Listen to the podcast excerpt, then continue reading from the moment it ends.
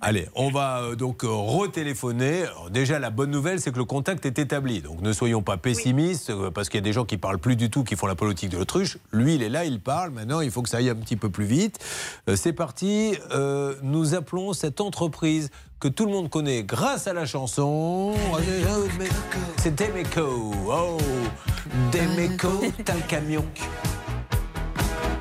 Demeco, t'as le camion est trop petit, y a rien qui rentre dedans. Voilà.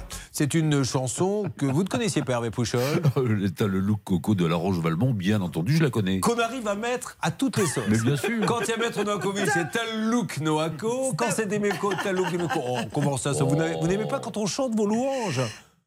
Quand, quand vos clients arrivent et qu'ils ouvrent la porte et qu'ils Après le entendent. fond, après. Noaco. Noaco, t'as le look. Pas de doute, Noaco. T'as le look qui te colle à la peau.